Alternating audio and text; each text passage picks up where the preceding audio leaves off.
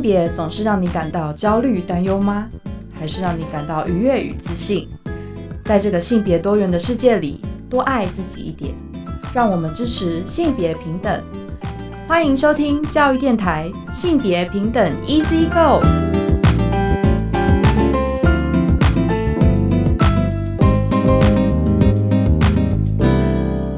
Hello，午安，欢迎收听教育电台性别平等 Easy Go。我是温喽，我们现在进单元是性别慢慢聊哦。今慢慢聊呢，都是跟跨性有关哦。要谈的是。台北市政府的跨性别友善的服务职，也高兴我们邀请到了台北市性别平等办公室的执行秘书郑维君来跟我们聊一聊。而今天的性别大八卦，想跟大家聊，就是日前有监委呢，他召开了一个记者会，就是跨性别学生的校园权有待提升，教育部如何保障跨性别学生权益的调查案。我们先进行性别大八卦。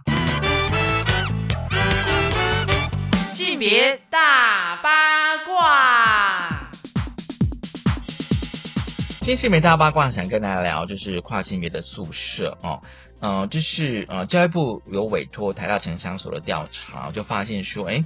台湾的大学宿舍呢，有百分之九十九都是性别区隔的空间，那么有同层分房的宿舍呢，全国只有五所。那曾经有十三所的大学跨性别学生提出这个呃申请校学校的宿舍，但是呢，经过这个监察院的调查指出呢，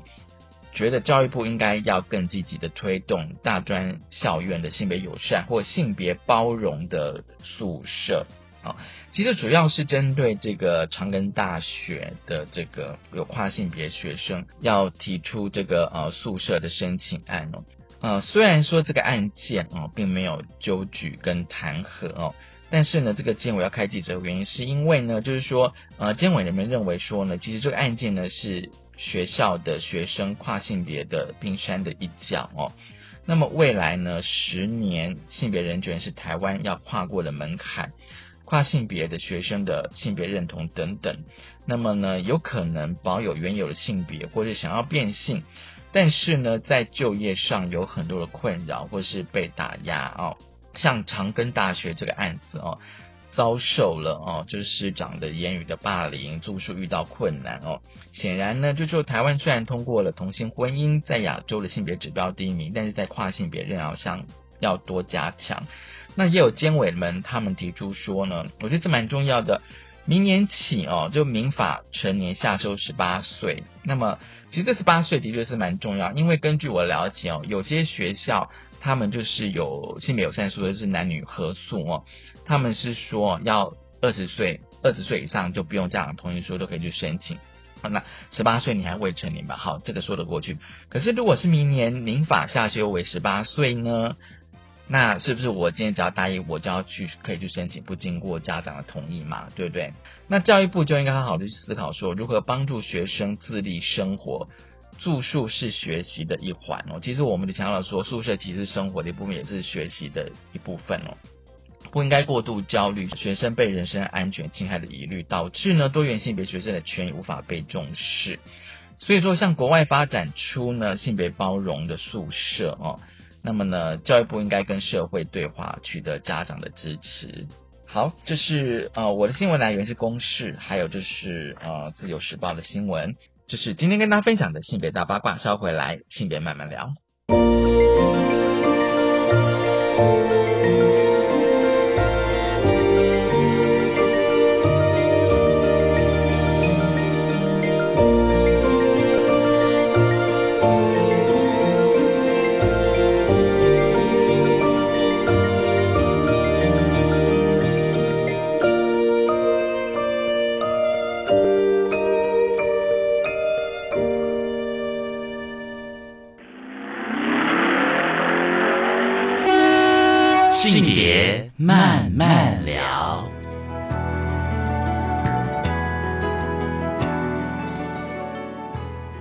欢迎再回到教育电台性别平等。一直一个，我是温乐。我们现在进单元是性别慢慢聊。今天慢慢要聊什么呢？今天慢慢聊还是要跟大家聊跨性别。其实这礼拜我花蛮多的呃时间跟大家谈这个跨性别，尤其是性别平等交集看第九十六期啊，因为这一期的专题是跨性别的专题。而今天我们想要来谈谈，就是呃。一些政府的政策啊。我们今天要来谈的是台北市性别平等办公室哦，他们其实呢，在今年哦，今年初有推出一个台北市跨性别者日常需求资源整合服务方案。还有呢，就是跨性别的友善服务指引哦。很高兴我们邀请到了台北市性别平等办公室的执行秘书郑维君，维君你好，文龙你好，各位听众朋友大家好。是的，我觉得很得高兴又来到了这个性别平等 Easy Go。其实我觉得台北市性别平等办公室真的还蛮用心跟努力的。我知道你们这几年其实推了蛮多跟性别或是性别平等教育很多的政策，哎，真的。我其实有时候这样子，就是说去特别去看你们的脸书啊，或者是官网，我发现其实你们真的每年都做好多事情哦，真的加油！那谢谢文龙的这个鼓励哦，然后也非常感谢，就是说有朋友朋友来关注到我们这个呃平常所做的这些事啊，尤其是有个宣导的部分啊，官网跟脸书，这个还蛮需要里头有一些概念跟观念，还有一些我们的措施，还需蛮蛮需要拜托大家来分享走告这样，谢谢大家。是的，其实今天我们要谈就是台北市性平办，我们简称性平办跨性别友善的服务指引。其实呃，在录音之前，我跟就是维君稍微聊一下哦，就是说，哎，我们在谈这个呃友善服务指引之前呢，先来提一下，就是说，哎，跨性别的整体性的概念哦。虽然我们大概花了很多时间来谈跨性别哦，其实跨性别即便就是到现在，其实我们也只有谈同志教育，就是 LGBT 嘛，那大家知道 T 就是 transgender 跨性别。可是对于跨性别，其实我们还是可以有不同的内涵去谈它，好吧？那维俊，你跟我们聊一下吧，你对跨性别的认识。其实跨性别是这样，老实说啦，就是说我在过去哦，呃，有一段很长的时间，我对我自己本人哦，我也说来也惭愧，但是其实我们的社会就是这样，跨性别它的存在应该已经很久了，但是我们在过去哈、哦，就是很少有发现说，哎，我们旁边，因为、嗯因为它是一种跨的性别，不管是男跨女哦，以女性的。方式最后呈现出来的女性形象，或是女跨男最后呈现出来的男性形象，嗯哼，如果有些还真不说，我们还真的很难被很难被发现。好、那但是我觉得我们这个有关于这样的一种呃生活样貌，在我们的生活中已经存在很久。我不知道文龙以前有没有看过一本，就是也是差不多我们大学毕业左右的一个一本小说，叫做《天河缭乱》。哦，啊，对对，我自己还蛮喜欢读小说的哈、嗯嗯嗯吴继文写的嘛。是这是这部小说我非常的非常有印象，那个跟那应该是我所认识的第一个跨性别者，嗯，就是一个小说人物这样子。你是从小说人物了解嘛，对不对？对，对，我是先我是先知道有这样的小说人物，因为他这个题材非常的特别，我以前都没有听过有这一种变性过之后在生活的人哈。那对。当时只把它当做一个很特别的故事哈，嗯。老实说是有点哀伤嘛，因为，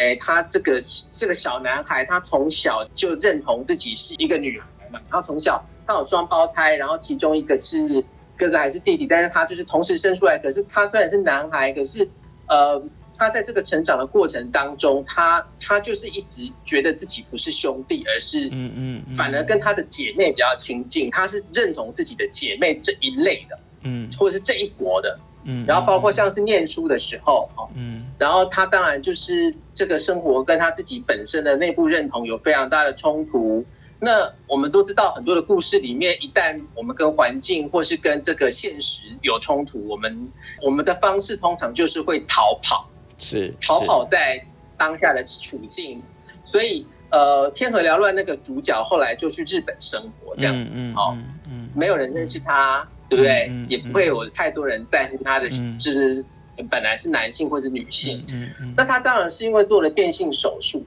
啊。嗯我个人是因为非常非常的喜欢这本小说，所以我印象非常的深刻。嗯那虽然已经过了二十几年这样子，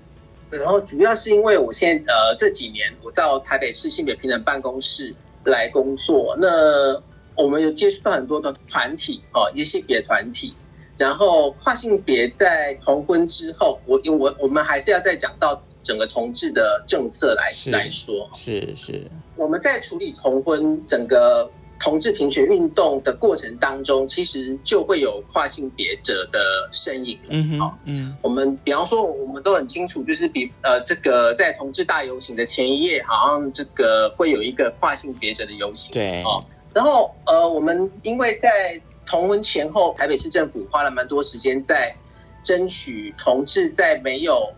呃同志专法的保障跟他的这个身份认同。嗯。这个认可法律认可之前的很多优于法令的措施，哦，嗯。台北市还蛮前面的啦，就是说有些措施，即便这个同志专法还没有通过，可是我们有一些同志友善措施是陆陆续续都是是是都有在进行。是，我要特别提到一个机制，叫做同志业务联系汇报。嗯哼，同志业务联系汇报呢，它其实是台北市政府在应该是二零一一年的样子哈，我如果没有记错的话，所以已经超过十几年的一个性别平等机制了哈，主要是在服务 LGBT 的族群，族群里头的这个团体哈，会有一些性别团体，我们把这个性别团体。呃，邀请他们来到台北市政府跟这些呃台北市政府的局处一起来看，我们可以为 LGBT 族群做一些什么。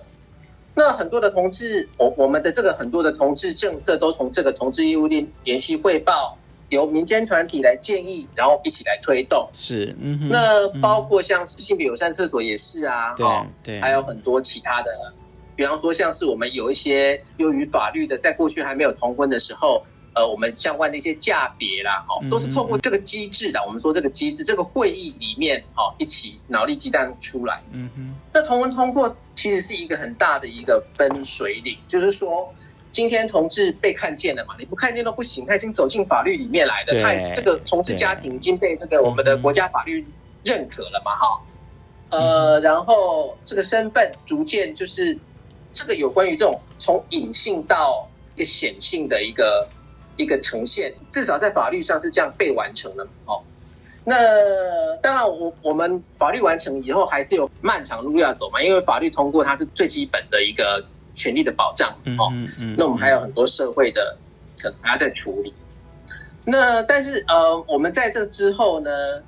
就就发现说，呃，因为同志咨询它的这个从隐性到显性，然后到到权益的争取，在这个过程，在完成同婚专法这个立法通过之后，在同志族群里头，我们说、我们所说同志群广义的同志族族群就包含 LGBT 嘛，有一个小部分的人就是 transgender 嘛，就是跨性别，就是跨性别。LGBT 里面的 T，对哦，对，好像好像他们面临的处境跟这个困境，还有它的特殊性，在同志专法之后就会被他反而被凸显，因为他的他的困境可能不只是被看见，或者是可能不只是呃可不可以结婚这件事情是是，而已，感觉上他的困境。同志专专法当然对整个同志群来说是一个很大的鼓舞，可是跨性别者的处境，好像相对之下就更显得更难突破哈、哦，就是对，就是他其实他这么的隐为哈、然后他人数可能也多哈、就是如果以单就我们在我们所想象的，他如果有这个变性需求的人，他可能他的这个想法跟权益哈的关注度也不及整个这么大的一个比较大架构下面的同志权益。嗯哼，那相相对来说，他可能就会显得边缘。那所以我们我们同志业务联系汇报哈，在同婚专法通过之后，有一些性别团体呢，就把这个关注，把这个关注呢，就放在关注焦点会放在跨性别的处境。我觉得这是合理的，就是说，因为我们毕竟还是一个政府的机制嘛，政府体制，对，那会跟整个公部门的服务内容或者是法律会有相关。嗯哼，那以跨性别来说，他们的确有很多生活上面的不便跟困扰，嗯哼，跟一些不为人知的这些苦痛，好，它可能相对之下，它还在持续。就是说，因为我们并没有真的在回应这些有关于性别认同跟呃生理构造不一致的这个情形下的人们的生活样貌。好，嗯，那我呃，你刚刚有讲到一个，我我还是大概讲一下我们我们所谓的这个跨性别嘛。哦，我我可以有一点时间讲一下嘛，就是有关于在定义上，可以啊，嗯就是哦，我们去年呃民政局哈、就是同事业务联系汇报的这个主责单位，他们呃有办了一个认识跨性别一整年度的这个活动，哦，他们每年都会办一个一个比较大的 LGBT 的活动，哦，嗯那已经将近二十年了哦，我们我们叫做同志公民同志公民活动哦，在嗯它这个这个已经很久了，这个甚至比我们这个呃好像是从好像从两千年开始，我印象上是不是从两千年开始？二零对，零零就是就是比同志游行更久更早一点。那呃，这个对他每年都会有一个同志公民活动，那去年就是锁定在这个跨性别哈、这个族群。嗯嗯那以他同志公民活动有关于认识跨性别的这个呃操作型定义来说，什么是跨性别呢？就是一个人的生理构造跟性别认同不一致的状态哈、那呃，广义的来说，只要在性别认同、行为举止、外貌跟装扮等等的表现上面呢，都超越这种男女二元框架的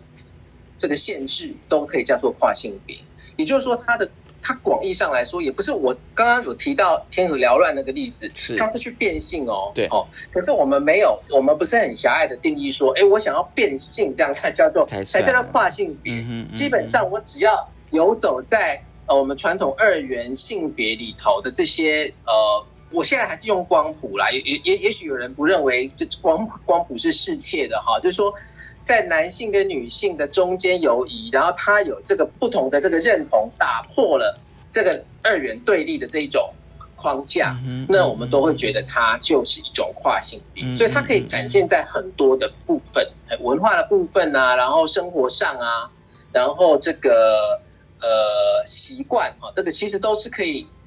还有原来的刻板对男性跟女性的这个刻板印象哦，应该是怎么男性应该怎么样，女性应该怎么样，他只要在超越这些哦，我们都把它当做是一种跨性别的展现。嗯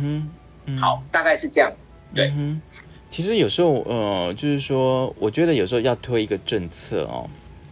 但我知道说，现在台北市性平办的话、哦，大概都会参考，就是整个台北市的局处，大家都会参考一些民间团体的意见这样子、哦。因为我觉得台北市毕竟是首都哦，首首善之区哦。那就是说，呃，就是呃，然后我都发现说，就是台北市呃性平办也针对跨性别也推出了非常多的政策。那像今天我们要谈的跨性别友善服务指引，还有这跨性别的日常需求资源整合服务方案，其实我觉得里面的内容，其实我觉得那个已经是设计到非常细微了。对，细致，非常的细致。那我觉得，就台北市来说，我们也非常感谢各个局处哈，他们可以在整个性别平等的价值之下，很努力的去看，我们可以为这种嗯嗯打破性别框架的政策，可以多再想出什么这样。因为你知道吗？因为其实刚刚你有讲那个台北市同志公民运动，因为我记得以前叫运动，你知道吗？现在变成活动了。因为我记得那时候好像呃，在两千年，就是说，比如说你在二十年前谈跨性别好了，我觉得大家好像是在讲那个概念，有没有？怎样去认识？先先要大家去认识。对，那现在我觉得说，就是我看那个服务指引或者是服务方案里面，就是我就觉得那里面已经到了生活上的细节，而且每个局处都会有，你知道吗？这表示说每个局处的业务都可能有会包含到跨性别，你知道吗？这个才是让我觉得说哇，那个有稍微进步的地方，真的，真的，我我个人哈，也谢谢文龙哈，有注意到我们这个日常需求的资源整合服务方案啊。嗯哼，那哎，我是不是就大概来讲一下这个方案？是啊是啊，可以，其实齁是，就是我们在推动性别平等，哦，非常强调是日常生活，就是一个人他只要在生活里面，你张开眼睛，你几几乎所有的事情都可能跟性别产生关系。是，对，那跨性别是一种，它是一个性别认同的问题嗯嗯嗯嗯啊。嗯，那我们几乎所有的事情都会牵涉到认同，就我的自我认同可能是什么？那尤其是性别啊，所以我们当时，哎，我我们经常在介绍一个人的时候说，哦，呃，比方说，哎，我哎，我刚刚从这个街口要走到菜市场去，我看到一个人，哦，他是男的，啊，怎么样怎么样，我们就开始用性别变得非常的重要。当我们在指涉一个人的时候，对不对？对一直带在身上。对，那所以它其实您您刚刚讲的细微是啊，我们就得这么细致了，因为它就是形影坐卧，然后它的所有的这个都跟性别认同有关哈、所以我们这个呃台北市跨性别者日常需求，我们特别强调是日常需求，资源整合服务方案就是这样，嗯。就我们对我们非常强调的是日常需求，它就是生活里面都会用到这样子。嗯哼，嗯。然后呢，当我们确定说啊，我们现在要把这个关注哈、就在同步过后，我们把这个关注呢，我们要希望能够为跨性别者多做点什么的时候呢，是。呃，我们有先找一些真正的跨性别者，就是我们这个政策不是凭空去想出来的，有一些困境可能是用想象，可是我们这个是，我们就让大家来现身说法就是你的生活上遇到哪些困扰，或者是。你有什么是需要被是。处理的。是。那当然，很多人都会说到空间，所以我们在这个嗯。台北市跨性别者日常需求整合服务方案当中，有好几个都跟空间有关，比如说性别友善厕所。是哦是，啊，比如说这个病役体检的时候的友善空间。嗯嗯。那有一些比较难处理啊，刚刚讲的我是我我们是最好处理，那有一些空间真的就很难处理，比如说现场有跨性别者说他游泳完以后，他想要去哦，你做更衣室啊？他想要去一个对更衣室，那像这个以目前台北市的几个场馆来说，就很难有一个独立的更衣室。所以这个部分呢，我们就还没有开始做，但我们会努力去做。就是说，如果有一些独立的空间，我们可以使用，我们可以去可以把它纳进来，这是一个我们未来可以努力的方向。那另外我说跟空间有关的，还有像兵役体检。是兵役体检也是啊，就是当过兵的人都知道，我们就会穿着一条内裤在那边走来走去。可是这对跨性别，尤其是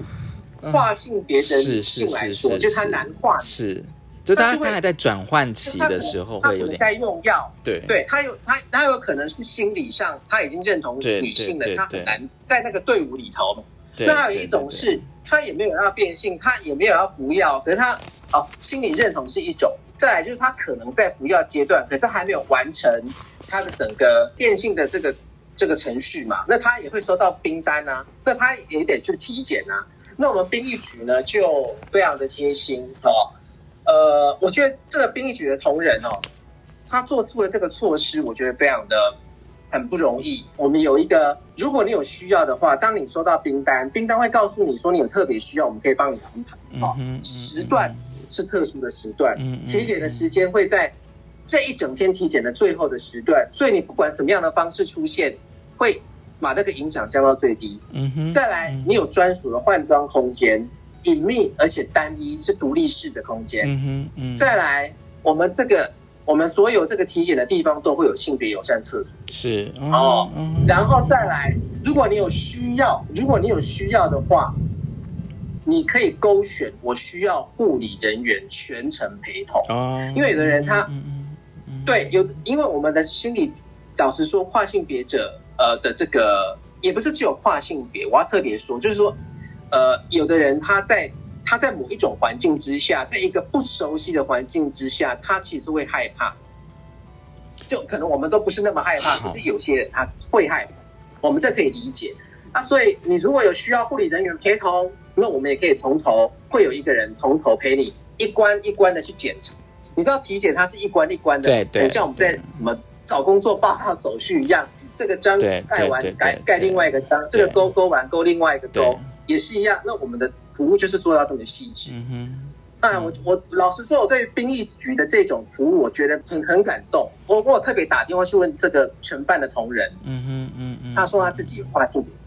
我就觉得这样个非常的好啊，就是对，就是你看他在生命中有一个跨性别的朋友，他就关注到了。嗯嗯嗯，他就马上去关注到了。我在推动措施的时候，我可以给长官什么样的建议，然后我就把这个措施推上去。我们这个兵役体检的措施哈，其实有收到很广大的回响。后来我发现，那个应该说同志社群，是他们都会在自己的这个这个社群网络里面分享，所以有很多外县市的人，他们这个异男，他们都会跑到台北市来哦体检。是这样是不是？哦就他对对，他会自己去来，所以呃，嗯我我记得有一期应该是今年度，今年度的一月还是什么时候，那个性别平等教育季刊有一、啊有有有一期是在做这个跨性别者，它里面很多都是外县市的艺男来分享，然后就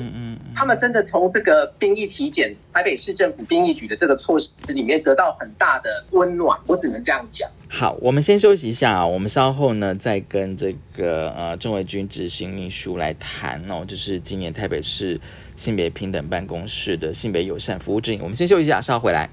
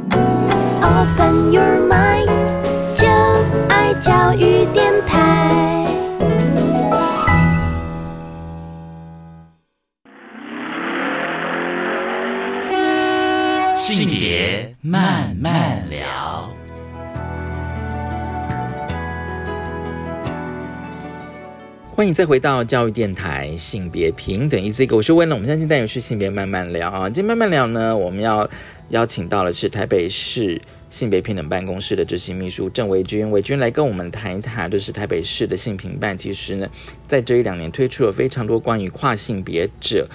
的一些政策哦，就是跨性别者的日常需求资源整合服务方案，以及跨性别友善服务指引哦。其实呢，呃，那个呃服务方案里面有非常多生活细节，而且是整合了非常多的局处。我们刚刚讲到像兵役体检这件事情哦，然后呢，还有比如说像贴纸、称谓跟贴纸，哇，这个的话我也觉得是一个创新哎，真的。那不然我们还再来介绍几集的啦。好，老实说，我们这个日常需求资源整合服务方案里头有九个大类别，那里头还蛮多细项的哈。那每一项呢，都是台北市政府的这个公务人员哈，很用心在尽力去打破这个性别二元的这个刻板的这个限制哈，所推出的不分性别的这个措施哈。那呃，刚刚文总我提到证件。称谓贴纸这件事，哈，这件事情其实也是民间团体，他在我们的这个机制里面提出来，应该是性别平等委员会里头，哈，嗯，就同志咨询热线嘛，哈，他们有在推这个证件称谓贴纸，那在找几个合作的这些县市政府，那台北市政府首善之区嘛，我们是首都嘛，当然就是我们这是我们的责任，哈，也是我们的义务，我们当然要先来办理这个证件称谓贴纸，人民间团体。所提出来的一个很好的点子，嗯，就是我们现在不是会叫先某某先生、某某小姐嘛，哦，对。那有的时候户政事务所会，我们大部分都有号，可是你我们如果去邮局或是户所，我们有时候在那边等号码的时候，你会发现，哎，有些号码已经到了，可是这个人还不在啊，他就会在那边叫说啊，郑维军先生啊，谁谁谁还是谁对，他就会这样叫。对。那呃，可是有有有一些名字。有一些名字看起来是男性的名字的那个男性，不见得想要被叫先生啊。嗯，这个可能大家会觉得，我不知道，就是听众朋友，老实说，因为每个人的感受会不一样，就是有一些人他们的这个内在的不舒服感，尤其是当他的跟他认同冲突的时候，那种很大的不舒服感，他可能不是我们现在可以理解或体会。可是真的有人会很不舒服，当他不愿意被叫先生，却被叫先生的时候。或者是当他不愿意被叫小姐，却被称呼为小姐的时候，对对，你想想看哦，他不是只有在那个 moment 他会受到这种冲击，也许他从小到大，他就一再一再的被冲击到这一种让自己不舒服的感觉。嗯，那我我我没有办法保证说我们到处都可以让他，就是让这个这个民众哦，或者是市民，他都随时可以自在。可是，在我们的公共服务，我觉得我们应该让民众可以感到自在。所以呢，这个证件称谓贴纸呢，这个措施就很适合我们这种需要抽号码牌的，或者是需要叫名字的这种机关啊，或者是场所来使用。比如我刚刚提到的户政事务所，比如台北市立联合医院啊。那呃，什么是证件称谓贴纸呢？就是它跟那个我们上捷运，如果去孕妇，我需要有一张贴在，哎，我是孕妇，就是让大家知道说你可以让座给他的，对，是一样的。对，有一张贴纸，它可以贴在自己的证件上，就是这个，比方说护士他在这个诊间，当他这个号码到了，或者是他出去需要，哎，这个这个号码的人不知道在哪里，他想要喊名字的时候呢，他看到这个证件上面贴着一张“请叫我先生”或“请叫我小姐”的时候，他就可以比较能够嗯哼，喊出对方所期待的称谓。嗯，哦，就这么简单。哦，那护所也是一样。哦，嗯那还有一些需要叫名字的场合。那台北市是比较特别，因为台北市联合医院我们有九个院区嘛，我们相对来说这个医疗资源是比较是比较比其他县市都多，所以我们就从这个联医开始来使用这样子。那民众你如果有需要，你就去服务台，然后跟他索取这个证件称谓贴纸。好、这个是跟称谓有关。那因为我们刚刚已经介绍到这个证件称谓贴贴纸，讲到称谓了嘛，那我想要来讲一个跟这个有相关的，就是有关于我们在做台北市政府各机关，或者呃在做这个满意度调查哦民意调查的时候呢，我们通常一份问卷问到最后，不是都会有一个性别栏位嘛？对，会有性别栏位，性别栏位呢，我们会有会有男跟女嘛，传统上来说。是是。那我们现在我们现在是一般来讲哈，我们都会以民意调查哦，或者是一般的这种呃满意度调查的话，我们都会加上一个其他的选项，嗯哼，也就是说，你这个访员呢，他可以帮你勾选，或者是他还可以问询问，你也可以勾其他选项。这个是在这个民意调查或者是这个满意度调查部分。可是我们我们还有很多资料啊，是市民相关的资料，对不对？对，就是可能不是这种调查，嗯哼，嗯不是一定要做的，不是什么观光满意度调查这种嗯嗯这种嗯呃可有可无的这种委托研究，不是这一种的，而是公务调查、公务体系的调查。那公务体系的调查就比较难，为什么呢？公务体系的调查呢，它牵涉到我们整个中央跟地方的系，大家知道吗？哦，就有时候我们名字带进去，我们的性别就跑出来。对对对对，所以台北市政府哈、我们我们一直很想要突破这件事情，所以我们有去盘点我们所有的公务性别统计。那大家知道，我们现在很多都已经电子化、一化了，所以我们几乎我们在两百多项的这个公务，老实说，这个有一点像是呃行政的专业啦，就是说。我们所有的公务，比方说你在各个机关里面，你的身份、你的身份，你当志工哦，或是你是学校的学生哦，这个其实我们只要这些系统都跟中央勾稽，就是你这个系统，你只要打进去名字，然后你就跟你的身份证都是联动，像这一种你就很难有一个可以自己愿意选，可以让你自己可以选择的一个空间。嗯但是我们还是很努力的，我们把中央这个，我们请这个中央信评处的长官来，然后我们开了一个咨询会议，那我们还是很努力的来找出公务系统里面，只要是没有跟中央勾稽的，我们都可以让民众可以自己去选择，他要不要勾其他嗯嗯这个性别栏位。嗯哼好嗯那这个数量很少，我必须讲比例很低哈、但是这个就是一个一个突破了哈、那这个性平处也还蛮赞美我们的，就是说我们很努力的在想这件事情。然后我们国家现在有关于这个性别栏位，然后包括身份证证件是不是要放性别哈、还有对这个是不是要跟这个勾稽，那是不是要开放有第三种性别，这个系都还在讨论当中。可是在这个过程里面，我们台北市非常愿意做一步之先，好、让大家可以做参考。我们统计出来的这个有一些先行示范的结果，我们都很乐意、嗯嗯呃来做，好、来给中央跟其他的县市政府来参考。好、那这大概就是我现在就要跟整个性别呃证件称谓贴纸跟其他的这个第三个性别选项的这种呃努力哈。当然我们还有很多其他的啦，就我们还有很多其他，我刚刚有讲到我们的呃日常需求资源整合服务方案有九大类嘛，还有包括像是。呃，友善职场啦，友善店家啦，哦、还有我们每个机关针对自己的服务对象，针对这个服务的群体有这个多元性别的意识培力啦，这个我们都是持续在做哦。嗯哼那大概是这个有关于资源整合服务方案，我们就会继续推。然后以现在来说，我们大概就是我刚好提到九大类二十三项措施，哈、那嗯未来每一年，我们相信都会有新的在进。嗯，哦，对，当然，我觉得会有，我觉得应该就是说那个议题会越来越多，而且应该说会越来越细致啦，会越来越细致这样子是。对，不让我特别再提一点哦，是是我要在这边特别强调，就是是说，呃，我们这个所有的这种不分性别的服务措施哦，我觉得这还蛮重要的。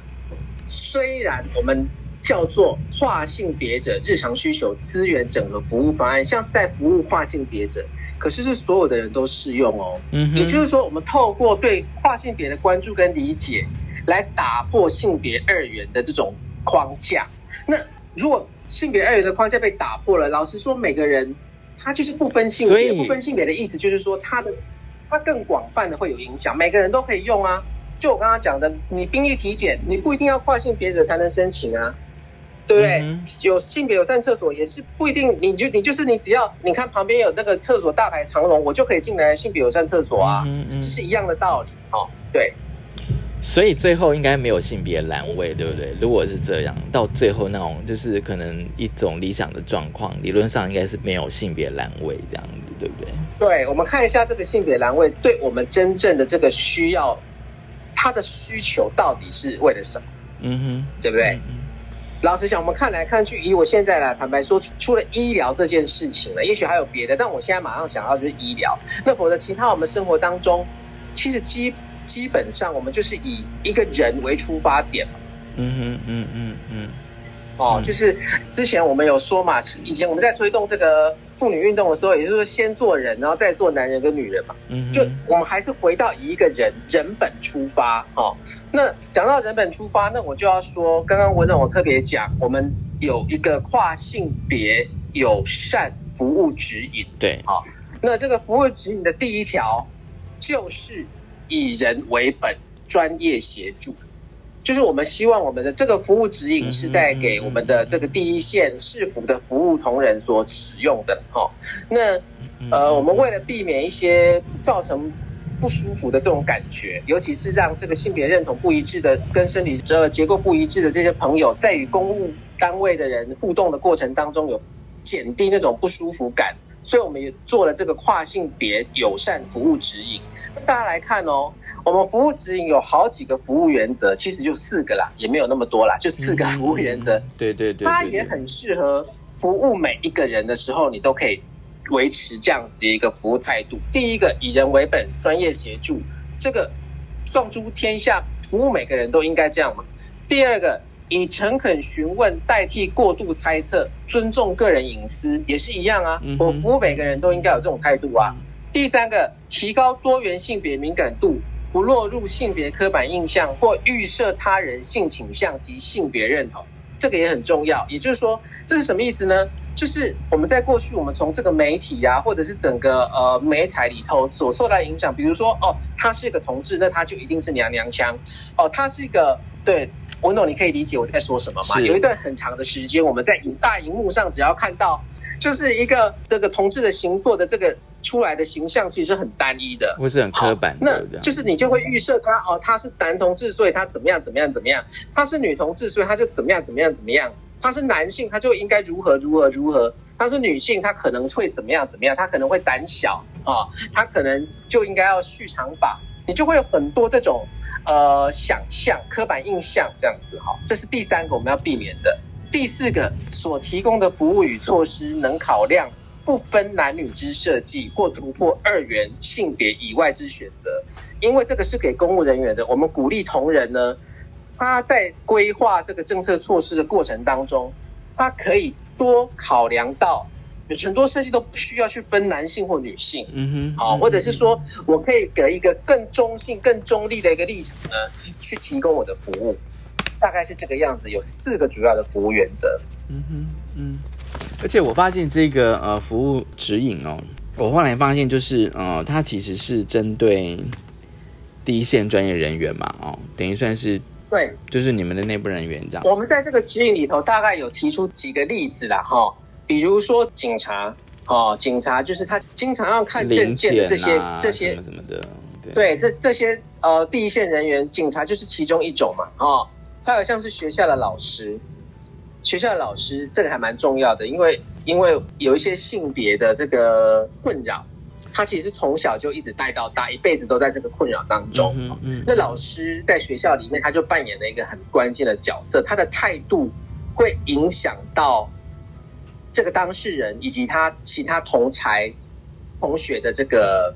态度跟价值哦。然后再来就是比如说呃医护人员，我刚刚讲了，就是呃经常会看到证件的嘛，那医护人员都要看到健保卡，对不对？对对，然后再来就是社工，社工会去访视嘛，要到家里去访视哦。那像这几类的人，我们都特别的，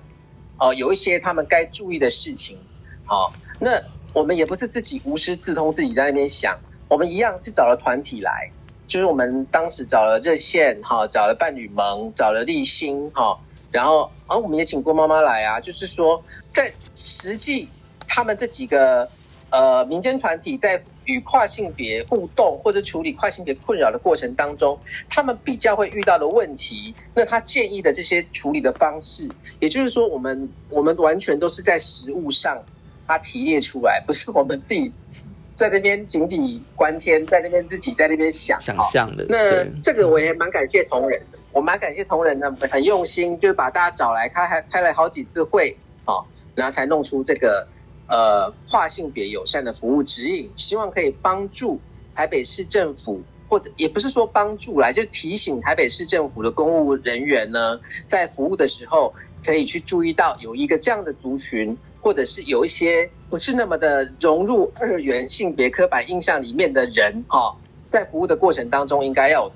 多一阶的这个性别敏感度。嗯，那我们做出来，我们也很希望别的呃县市政府可以参考啊，因为我们也不是说台北好，大家起，我们是希望大家一起好才是真好，所以我们就把它放在我们性平办的网站上。嗯，然后我们有一些委员哈，就是呃，我刚刚讲到有几个团体嘛，他们其实我们把它做出来之后，我们这些团体的委员到其他县市政府去，他们也会跟其他县市政府来呃分享。所以，我们办公室也经常会接到其他县市政府打来的电话，说：“哎，这个要怎么做？啊，这么统计其他选项，这要怎么做比较好？哈、或者是说，哎，你们这个性别友善厕所啊，那就会不会受到民众抗议啊？你们都是怎么怎么处理这样子？啊所以所以我们我们很荣幸啦，就是说作为一个首都的性别平等办公室，我们还蛮愿意跟其他县市政府看中央青民处来分享我们所呃经历的这一些事。所以等于是说，这个呃，像不管是指引或者是服务方案，其实都对其他县市有一定有一些影响哦。会啊，因为他们会打电话来问啊，嗯就说某某个委员说，哎呀，这件事情你们可以去参考一下台北市的做法，就好像我刚刚提到的那个兵役兵役体检。对，好，那对兵役体检，老实说，我我再举一个例子来好了，就是比方说，像是我们经常会被问的，比如说那个呃性别友善厕所，我们也经常会被问哦，哈、嗯嗯还有一个就是像是那个学校的辅导记录卡的系统，我们有别名嘛？哦，对对，老实说，对对对这件事情有点困。对别名这件事情，也会有其他县市来问。哈、那这个其实是伴侣盟的委员他在会议当中建议的。那我们也是研究很久，教育局非常的努力的在学校里面推。哈、那呃，我觉得现在有一个比较大的进展，是我们从去年十月份就开始，我们在有一个叫做校务行政系统辅导记录卡。那它有一样，它有一个栏位叫做“我喜欢老师如何称呼我”。是这个栏位哈，嗯那就是大家，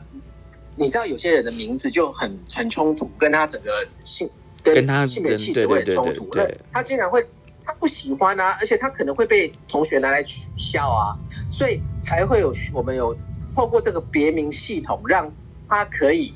有一个宣誓，说哎。你们不要再这样子，就是如何称呼我，称呼我，你们最好是，我希望你们可以如何的称呼我。嗯哦，那我们现在是先从那个老师端了，我觉得老师比较容易。在这个逐步循序渐进的推动过程当中，老师是可以先做这件事哈。那再来可能呃会逐渐就同学可能我因为我们都是从小长到大嘛，我们也不是自一下子就这么 就突然变这么老，就是说其实有一些小朋友哈，这个还还是要看不同的学层呢。有些小朋友很顽皮，有所以我们在我们在推动所有政策的时候，我们都要很细致，不能一下子因为。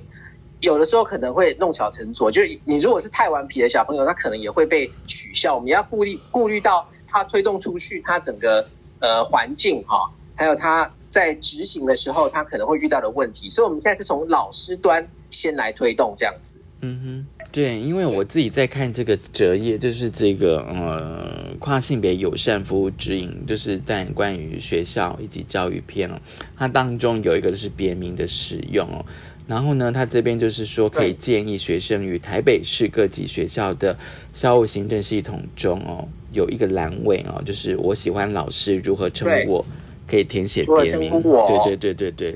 对是，我觉得这是一个还蛮大的突破。从老师来带头，我觉得是一个很好的一个做法，因为老师会老师会影响到其他的小朋友。嗯哼，好，我们先休息一下，稍后回来。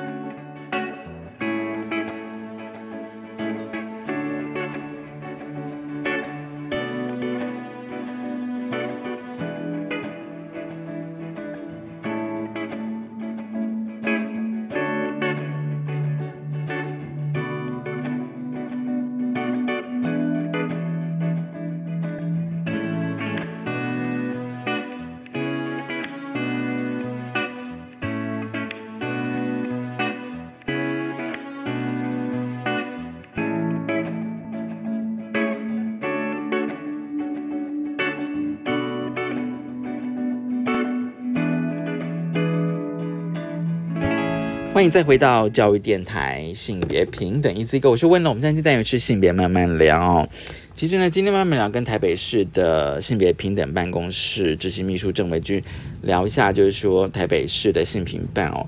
的政策、跨性别友善服务指引以及台北市跨性别者日常需求资源整合服务方案。其实像我自己在看那个呃跨性别的友善服务指引，因为它就是只有两张的 PDF 档，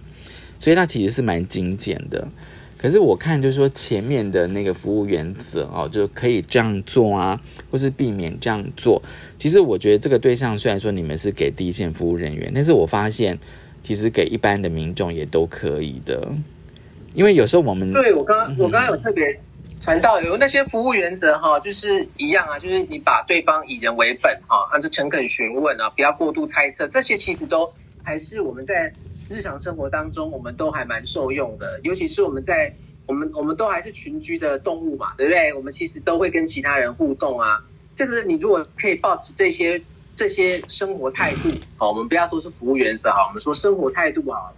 其实我觉得可以给彼此都不会那么有压力，就是你去预设他应该，他是一个男性，他就应该如何如何；他是一个女性，他就应该如何如何。我觉得我们很多社会压力都是这样子过度预预设了。嗯哼，因为比如说你们说当无法明确辨识对方性别的时候，可以询问，就是说，请问你怎么称呼？因为你知道，因为我觉得说大家好像都会想要去确认对方的性别。哎，真的，我觉得不管你今天是一个熟悉或陌生的人，你就是会想要知道对方是男是女。然后如果你不知道的话，你反而会很焦虑。然后呢，避免猜测对方的性别，呃，避免呃预设对方的性倾向，啊、避免质疑对方不够男生或女生。你知道吗？我我觉得说，有些人会觉得说，好像诶性别重要吗？可是问题是，大家好像都会很不很不自觉的去猜测对方的性别，不管这个人是陌生人还是你熟悉的。如果你不确定的话，我觉得你好像会有点焦虑。我觉得好像一般人都会有这种状态那我。我们如果我们如果很想要确认的话，我们就问他自己，由他自己来说。对哦对就就是要通常这样对，你就让他自己来说。通常我们会建议用一个比较中立的性别，哎，这位市民你需要我们什么什么服务，或者是哎同学哈，就是不要不要先生小姐。当然，我们我们整个文化无可厚非，我们可能会遇到这样的状况。那可以，我们可以可以去问他说，哎，你你哎，请问我可以怎么称呼您呢？这样子哈，请问是，我觉得这个态度也会影响到对方他跟你应对的这个过程里头的这个品质。嗯哼，哦嗯，嗯有时候我们不小心叫错，可是如果我们的态度是呃是诚恳的，所以我刚刚有第二个服务原则是诚恳询问嘛，一不小心叫错，你可能是哎小姐不好意思，他说他是先生，那我们不好，呃、就是那我应该怎么称呼您呢？我就接着去问。那其实我觉得这个可以避免掉很多无谓的一些争端跟不舒服的感觉。嗯嗯嗯嗯好，其实呢，大家如果对于这个呃台北市性别平等办公室的性别友善服务指引，以及这个跨性别日常需求资源整合服务方案，想要更深入了解的话，其实可以连接呃台北市性平办的脸书还有官网，其实里面有非常多的详细哦详细的内容，真的就是说大家可以稍微去看一下哦。那当然也顺便浏览一下，就是台北市性平办，就是说这几年。啊、针对性别平等教育或者性别议题，其实做了非常非常多的努力。今天真的很高兴维君来跟我们分享哦，下次再来谈哦。谢谢文龙，对，因为我觉得台北市谢谢文龙，也谢谢各位听众。好，那这个是台北市政府，我们都很努力，各个局处哈的同仁，那我们希望可以更接近一个性别呃友善然后平等的一个愿景。谢谢。好的，谢谢维君，也谢谢大家收听今天的性别平等一次课，拜拜。